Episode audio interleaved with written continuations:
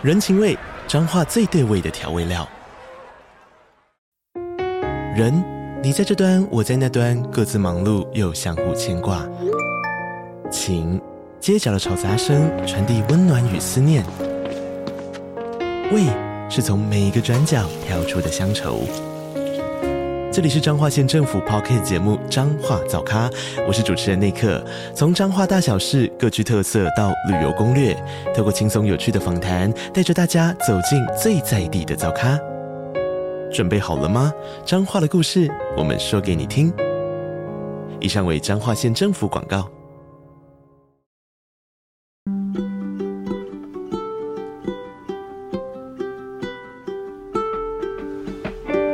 各位听众，大家好，我是 Dr. Selina，欢迎收听最新一集的《小资变有钱》。这个节目是由 Dr. Selina 专为所有小资主量身规划的生活理财节目，希望大家从日常生活的议题当中轻松的学习投资理财，有机会改善经济，翻转人生。那呢，其实我们节目迎来了一百集，所以呢，我们也一直都很感谢大家给我们很多的正面的鼓励。大家都给我们五颗星的评价，也给我们说是超级优质的好节目，所以 Dr. Selena 也非常的开心，就是大家看到我们的用心。一百集呢，其实开始我们会有一些精彩的一些特别的企划，包含了就是说大家一直敲碗希望 Dr. Selena 分享的曼谷买房的一些线上的一个分享会。那如果你喜欢我们的节目的话，那有更多想要听的主题，也可以许愿给我们这样子。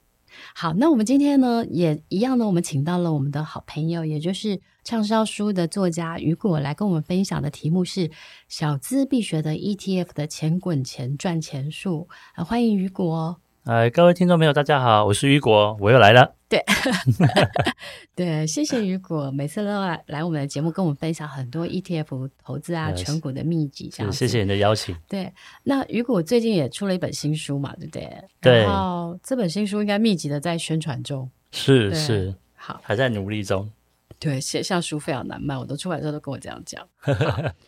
其实我想要，就是很多人其实台湾的股民啊，其实最爱的就是高配息的 ETF，是。所以现在高配息 ETF 非常非常多，哎，是。现在好像已经有，哎，我记得好像超过十三档了吧？嗯，对，就是最近有发行的是什么九一五啊，零零九一九哦，更新的就非常多。还有一个是大华的什么高田席的那个 ETF，非常很多就对了。嗯。然后因为我自己的个性是，只要有新的 ETF 出来，然后选股逻辑。跟头发型的头型不会太差，是我就会去买大概十张来研究。哦，就是我每次都会买个十张，一出手就是十张。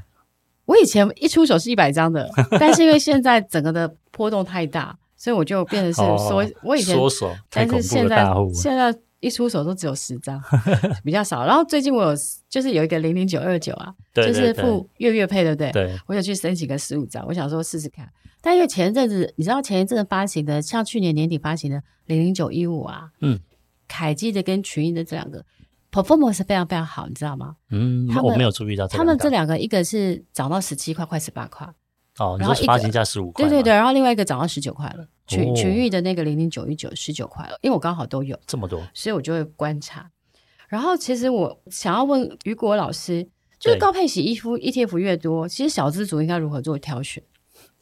太好了，这一题实在是问错人，因为你不爱。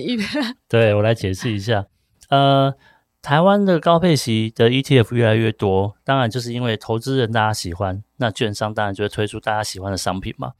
那只是我个人是比较不鼓励去存高股息 ETF，至少不要全部都只买高股息吧。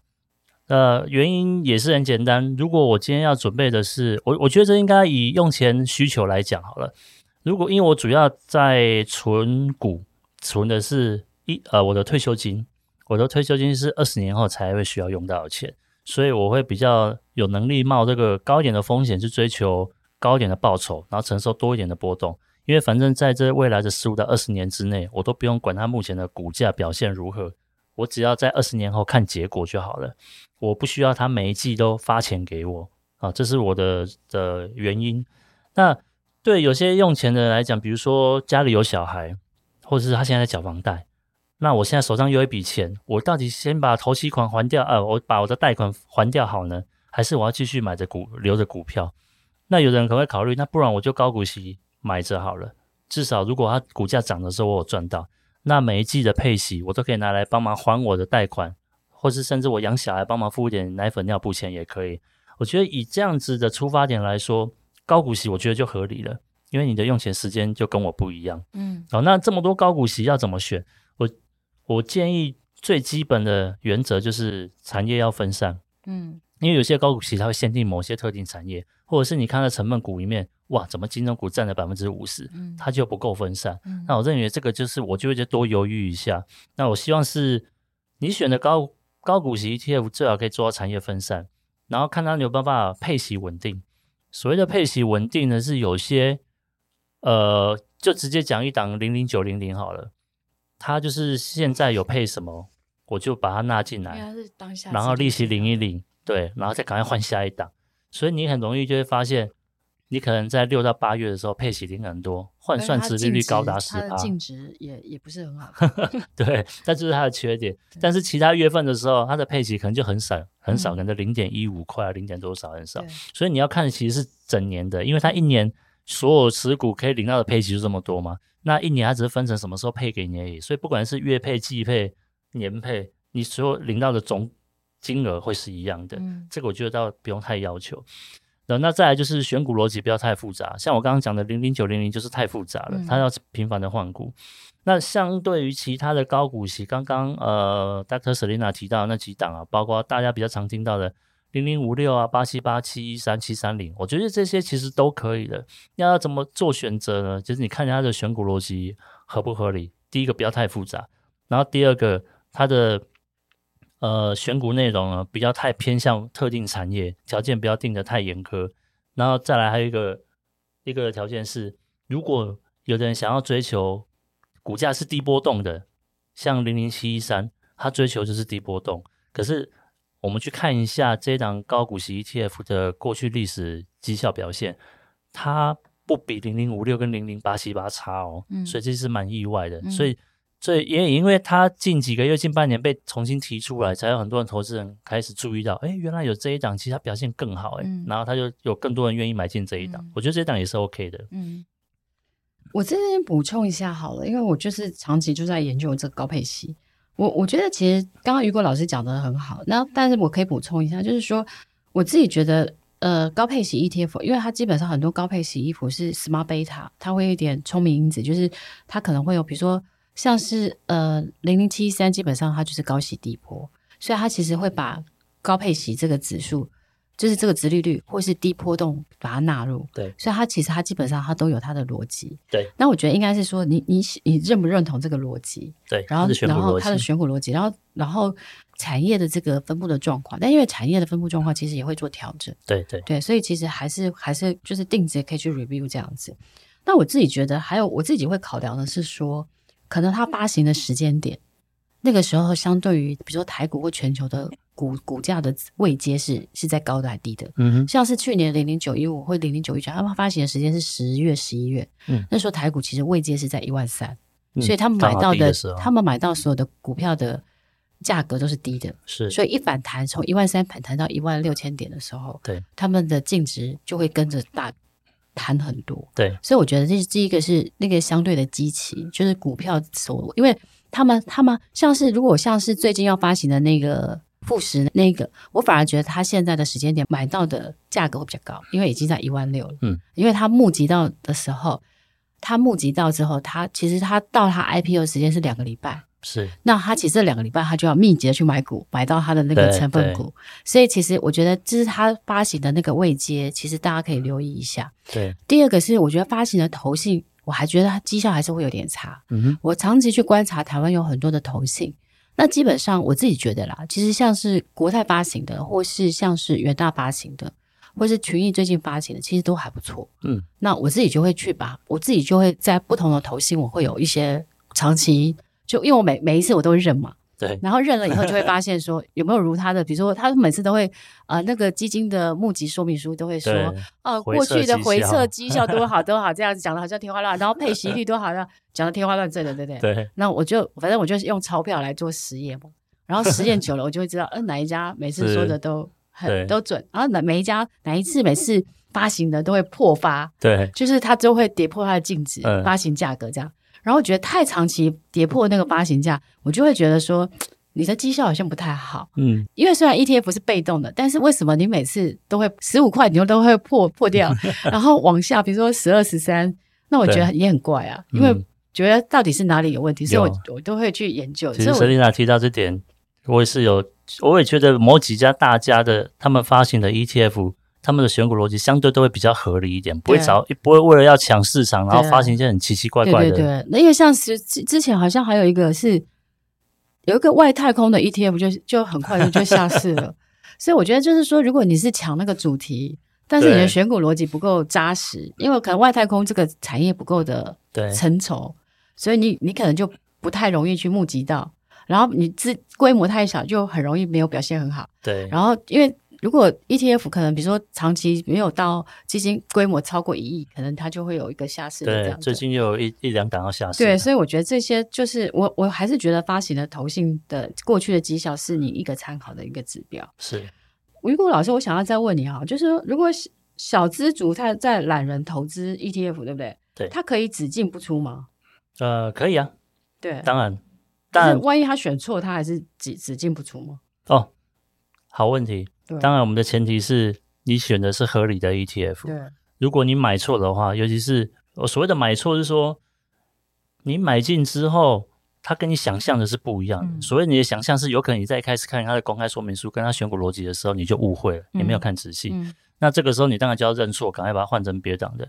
那比如说，如果你买的是零零五零、零零八七八、零零七三、零零六九二这一类，已经发行一段时间了。然后市场接受度也很高，选股逻辑也合理，因为其实这些资讯在网络上大家都查得到。嗯嗯、那你觉得很多人在提他的解释逻辑，你都认为合理的话，那你可以只进不出，我觉得没有太需要换股。嗯、那当然有一点要提醒一下，就是我还是建议啊，尽量可以维持你的资产配置的比例，就像我之前有提过的。如果你的打算是买一半零零五零跟一半零零八七八，我的资金就各半分配。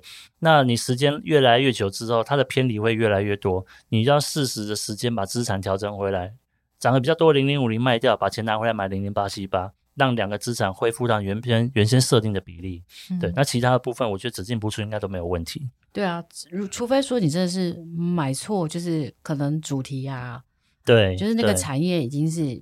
就是产业的主题是不太，比如说下市的外太空的，对，可能外太空没有不对啦，只是可能它需要更长的时间。它其实就一个噱头啦，因为讲到外太空真的有点太远了。我讲一个近一点的，这两年因为美国想要把这些生产线撤出中国，所以开始炒印度跟越南。嗯，那也有很多人会去买印度跟越南的 ETF。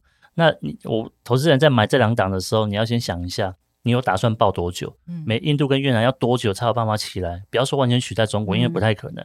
它有办法几成的比例可以取代掉中国部分的生产力，然后这些工厂一进去之后，可以造成当地人民生活复苏变好，他们的人民生活所得增加，然后消费增加，可以带动当地的就业市场跟消费力道。我觉得这个投资人可以稍微想一下，但这个真的有点太远了，我们一般人很难评估到底要五年还是十年。所以你要买这种 ETF 的话，你就是要有长期的打算，嗯、要不然就是赶快换成别的比较保守一点的。嗯、你说到这个越南 ETF，其实我有诶、欸，是我很早它刚开始上市的时候，我有我有认了，跟我姐姐认了四百多张，你真的都有认。对，所以那个当初永丰金说他全台湾北部啊、嗯、是四千四百万的额度，我们大概就认了。八分之一，你是大户，对不对？他他他，因为那时候很强嘛，所以他第一天上去的时候十五块涨到十八块，我我有赚到钱。对，但是他最最近股价一直修正，那当然是他现在好像十一块多。那我觉得修正应该是指，就是说，我觉得每一个市场它都，你你如果要投资那个，你对那个市场是要有个了解的。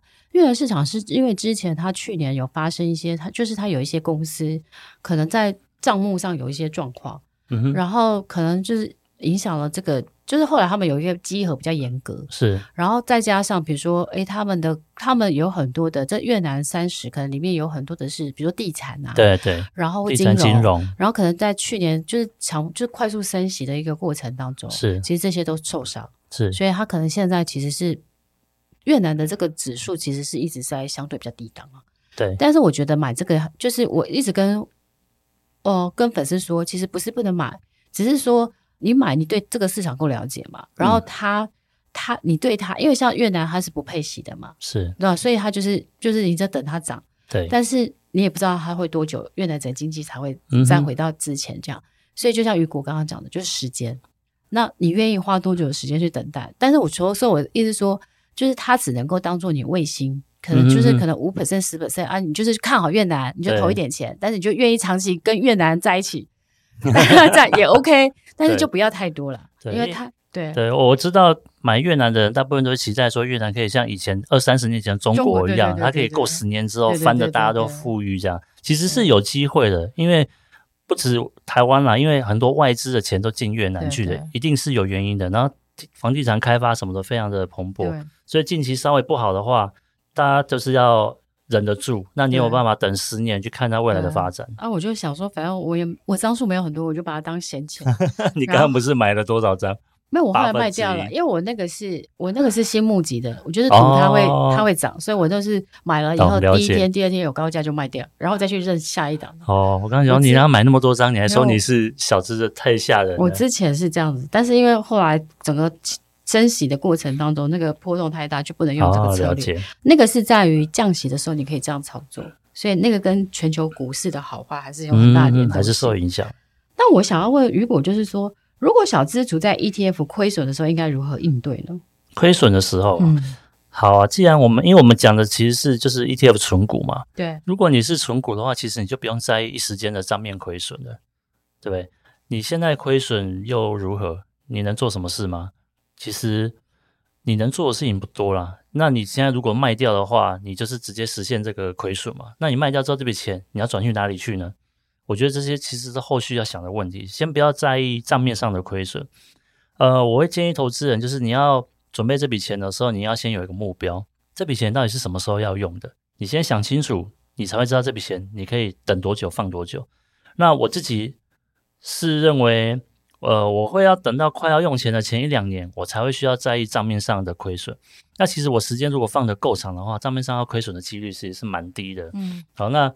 如果我真的遇碰到要用钱的时候还是亏损，说真的你也只能认了。你选错标的了，或是你运气很不好，当时股市大跌，那我该怎么办？我延后用钱的时间，比如说我延后，我这笔是退休金，那我的退休时间就往后延个两三年，等股市回来之后再说。好，那有一个方法，还有一个方法是，如果你现在账面上不是亏损了，你现在是获利的，那我知道我这笔我有一笔钱是未来一年或未来两年已经准备要用了，我就会先把这个钱。事先把钱拿出来放到活存或定存区，我可以慢慢的卖出来，这笔钱先为一两两年准备好，所以我不用担心未来一两年股市会不会有大幅的波动或下跌，因为钱我已经要用的钱我拿出来了。那如果真的不幸的未来一两年股市大跌的时候呢，我就可以先不用动钱了，因为我手上会有一笔一两年前就已经拿出来的钱，够我生活两年用，我有两年的时间等股市涨回来，所以我觉得不管是在退休前或是退休后，先准备好一笔一到两年的生活准备金、备用金是蛮重要的。这个可以避免让你在股市大跌的时候必须要认赔卖掉。当然，如果你持有时间是很短的两三年，账面亏损怎么办？我觉得你真的不要理它，你就是继续存就好，不要忘记你当初存股的初衷。嗯，那最后一个部分是我们上班族财富发展学院学生问的吼，然后我就想说把它来做题目，好，蛮好问题。学员问说：“如果需要投资国外标的的 ETF，有三种方式，一个是国内券商的 ETF，第二个是透过国内券商不委托，第三个是透过海外券商购买 ETF。这三种方做法的优缺点比较跟建议的做法是好。我这边我来解释一下，其实这个我在我第一本书有提到过，那我这边重点提一下，国内券商，如果你要投资海外的标的的话，国内券商有一些选择，比如说像如果你要买美债。”有零零六七九 B，或是你要买标普五百零零六四六，这一些其实你透过台湾的券商也可以买。那它的优点就是简单方便，你很容易定期定额买，在台股也可以直接买。那缺点就是它的总管理费比较高，台股的总台股的 ETF 总管理费通常都在零点五趴到甚至到一趴之间，嗯，扣的比较多，相较于海外就差很多了。好，等一下这边我再来解释。那另外一个方法就是提到的国内的副委托。如果你是透过国内副委托要买海外的 ETF 的话，比如说像刚刚讲的标普五百啦、VOO、SPY，或是美国长债 TLT，副委托的缺点是手续费比较高。当然，最近这两年有降下来了，可能单笔 ETF 的交易买进价是扣三美元，但三美元也是大概快要台币一百块嘛，也是很高。而且你在卖出的时候，它是原价收，原价是千分之三到千分之二，嗯，所以你金额越高，你可能被收，你光手续费就被扣掉几千块去了。嗯，好，那它的好处是就方便了。嗯，对，它的好处一个是方便，在资金管理前是在海内的，然后你直接买海外的 ETF，管理费比较低。通常是在零点零点零二趴到零点零三趴之间哦，甚至或零点零七。我们刚刚讲到的台股大概是零点五到一趴左右，这个差距大概差了十倍左右，这是管理费的部分。那再来第三种是海外券商，如果你要透过海外券商买的话，海外券商的好处就是现在很多海外券商都有中文界面了，然后它也零手续费，你的买卖是不用手续费的，当然上还有一点点的价差，这个你感觉不出来。然后，可是你汇款到海外，你就会汇款成本。你每一次汇一笔钱出去，可能就是要八百到一千块的这个汇款金额。还有一个最大的问题是，这笔钱出了海外之后，政府就看不到了。那你的钱交给不管是美国券商或其他国家的券商，如果这家银行倒了，券商倒了，你的钱会拿不回来。如果你突然挂掉了，没有人去帮你要这笔钱，你的钱拿不回来。如果你钱是在国内的话，基本上国内就有单位会去。把你的所有金融资产全部都捞出来，然后算出这些就是你的遗产嘛，交给你的家人。但是出了海外的钱就没有了，这笔钱可能就不见了。好，嗯、然后再来这三种还有一个汇率差别。如果你是透过国内券商买的话，你的美，因为它毕竟还是买美股，用美金计价，即使你是用台币扣款，那其实它还是会有个汇率问题。所以你的每一笔交易成交，比如说你是不管是单笔买，或者是你是月月定期扣款。你的汇率就是采用当时买进的即期汇率。那如果是付委托的话，要看你扣的是台币还是美金。如果扣的是台币，那就跟刚刚的国内券商一样，是当期的即期汇率，当时的即期汇率。如果是美金的话，你就可以事先换。反正我有闲钱的时候，我就先换美金进来，在汇率比较好的时候，然后让我后面付委托可以扣款，可以扣美金。然后再，如果海外券商的话，就完全你自己控制了，因为你必须要在台湾汇换到一大笔钱。你通常可能至少要准备个一两万美金嘛，你才会单笔汇出去海外，去海外做操作。所以针对我们国内的投资人来说，我觉得如果你钱不大，钱没有很多，然后你又需要用定期定额这些功能的话，你基本上我建议直接用国内的券商或是付委托就好了。啊，这些国内的券商都有提供定期定额的功能。但如果你是金额比较大，你一次就是几万美金，甚至超过十万美金的，然后你的交易又很频繁。你可能不是买 ETF，你可能是买个股，然后这一些我觉得你其实比较适合用海外券商，但你要冒的风险就是我刚刚讲的，你的钱有可能是拿不回来的。那那海外券商还有一个好处了，那你如果是来存 ETF 的话，它有一个股息自动再投入的功能，你不用自己再花时间买，你的股息一领到，马上就会再帮你多买零股进去，而且它的零股不是最小单位不是一股，你可以买到零点零零几股。所以，如果长时间投资起来，你这个股数的增加其实是蛮快的，蛮自动的。嗯，好，所以那我觉得最大的风险，其实用海外券商最大的风险就是你钱会拿不回来。如果你会担心这一点的人的话，我觉得你用国内券商就好了，你就多付一点手续费，多付一点成本。嗯，反正我觉得如果补充的蛮好的，就是说，如果你真的是小资小定期定额或定期定股的话。那可能国内的副委托，或是你直接买国内的那个，就是发行的那些 ETF，ETF 像是比如说人大投资等级那些，反正就是已经很多了。对，选择很多，其实你也可以直接买。但如果你是比较高资产的，然后你交易比较频繁的，那你可能直接去美国海外证券，或是说你你就是不想要钱都在台湾，你想要在海外有资产，那你当然是你就可以把它做一点海外的，因为你持有的是美金嘛。还是海外券商，所以万一怎么样，你你至少有钱在海外，海外有一笔钱。对，所以我觉得，如果你是高资产族的话，然后你交易频繁，然后你又会希望说你在海外有美元的资产，万一两岸有什么风险波动的时候，呃，你可以就地缘政治这些危机的时候，你可能可以有海外的资产这样子。对，对，像 Dr. Selina 就是六月要去瑞士，对不对？去找我姐，然后我还跟我姐在研究在瑞士开户。就是你知道吗？就是 我们家小狡兔有三窟，就可以分散风险，但也不是说很多钱，但是就是因为我想要研究，因为你知道瑞士法郎这一年涨很多哦，是吗？我没有注意到，嗯、因为那个因为美元之前就是大大家一直会觉得，除了美元之外，它其实可能还要有其他的货币去做避险。嗯，然后之前大家都会想是日日元嘛，嗯但因为日元贬太可怕了，对，最近有所以大家就会觉得说，啊，第一个瑞士可能比较呃政治比较稳定，然后比较中立国，对，然后存在那边可能钱比较安稳，嗯，所以瑞士法郎最近涨很多，所以我就想说，哦那我来研究看看，因为好像他讲瑞士法郎好像涨了八趴还是五趴到八趴了，哦，我觉得其实好像存在那里好像也不错。那我们一般人都觉得要存去瑞士，你至少身上先有一千万美金之类的吧？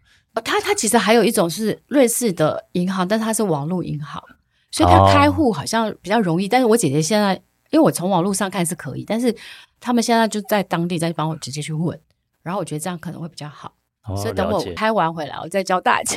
所以你不用是赌神就对了，不用准备一千万美金就可以到瑞士开户对，因。为大特神要都有冒险犯难的精神，说我去我去泰国也开了证券户，然后我去瑞士还要开瑞士的户，这样子，就是我想要帮帮助大家学习各种海外的资产的这种投资分配，这样子。太好了，好啊，那今天我们很谢谢雨果回答了我们的学员的问题，因为学员在赖问我这个问题，我跟他说，我觉得这个问题其实不是用文字可以简单的说，因为他其实有多不同的情境。是是对，，所以我想说，哎，那我们就一起来回答大家的问题，这样子。好，那今天谢谢雨果，然后也再次的预祝，就是雨果的这本新书可以一刷再刷。感谢谢谢然后呢，也如果你有收听到，你就可以有空的时候去参加他的签书会，这样给他加加油，这样子。好，那今天我们谢谢雨果带来给我们的精彩的 ETF 的这些投资的分享，然后希望呢有机会再邀请雨果来上我们的节目。那最后的 Dr. Selena 再提醒一下大家，Dr. Selina 呢开了一个 TikTok 的一个账号，那里面有非常多的 ETF 的投资秘诀。呃，或是我在泰国买房的一些新法的影片，然后欢迎大家可以加入我 TikTok 的账号，去追踪最新的一些 Dr. Selina 的呃，就是泰国房产投资或是 ETF 投资的一些新法的影片这样子。然后谢谢大家，我们下次见喽，拜拜。好，大家拜拜。